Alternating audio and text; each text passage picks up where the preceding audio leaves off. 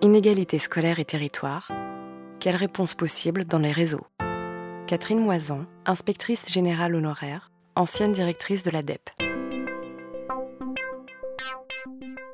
Je suis ravie d'être là. Ça fait très très longtemps que je n'ai pas été devant un public d'éducation prioritaire et ça me fait très chaud au cœur. J'ai quand même travaillé à deux reprises dans ma vie, euh, en 83 quand même, à la naissance de l'éducation prioritaire et de nouveau en 97 en faisant le rapport sur les déterminants de réussite scolaire dans l'éducation prioritaire.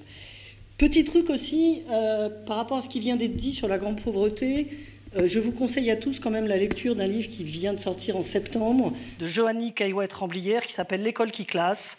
C'est sa thèse, c'est une brillante sociologue. Et vous trouverez dedans, en, vraie vie, euh, décrite par une ethnologue, sociologue, ethnologue, ce qu'on peut voir sur la grande pauvreté et ce qu'on appelle la forme scolaire, c'est-à-dire la distance entre les deux. À propos de l'éducation prioritaire aussi, le rapport du CNESCO dont il a été question, je ne m'étendrai pas dessus pour une raison. C'est que si on a le temps de lire les rapports de recherche, les vrais rapports de recherche qui ont alimenté cette synthèse, ils sont beaucoup moins, je dirais, péremptoires et catégoriques que ce qui a pu en être dit dans la synthèse et dans les médias. Je voudrais insister là-dessus parce que je ne voudrais pas que vous, cadres et pilotes de l'éducation prioritaire, vous imaginiez qu'on puisse comme ça, du jour au lendemain, dire qu'une politique a raté sans pouvoir le justifier.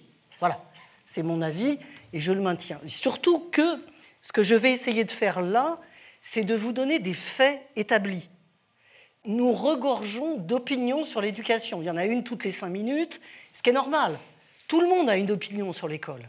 Tout le monde a des enfants, ou a été parent, ou a été grands-parents, ou a des neveux, des nièces, etc., a été élève. Donc toutes ces opinions sont légitimes, mais ce sont des opinions. Moi j'ai une opinion, mais je ne vous la dirai pas, parce que ce n'est pas le lieu, ça n'a aucun intérêt.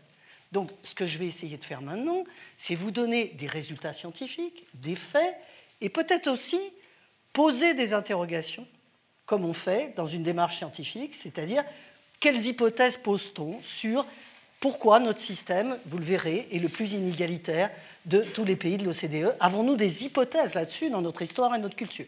Mais on va s'arrêter là parce que les opinions, vous en avez, vous voyez ce qui sort à la rentrée, comme cet épouvantable livre et euh, article du Point sur les assassins de l'école, où vous avez François Dubé nommé assassin de l'école. Attendez, il faut arrêter, quoi. C'est n'importe quoi. Hein C'est-à-dire qu'il Là-dessus, vous, cadres, il faut que vous soyez armés par rapport à ça. Et il n'y a qu'une arme par rapport à l'obscurantisme, d'où qu'il vienne, c'est le savoir et l'objectivité. Il n'y a que ça.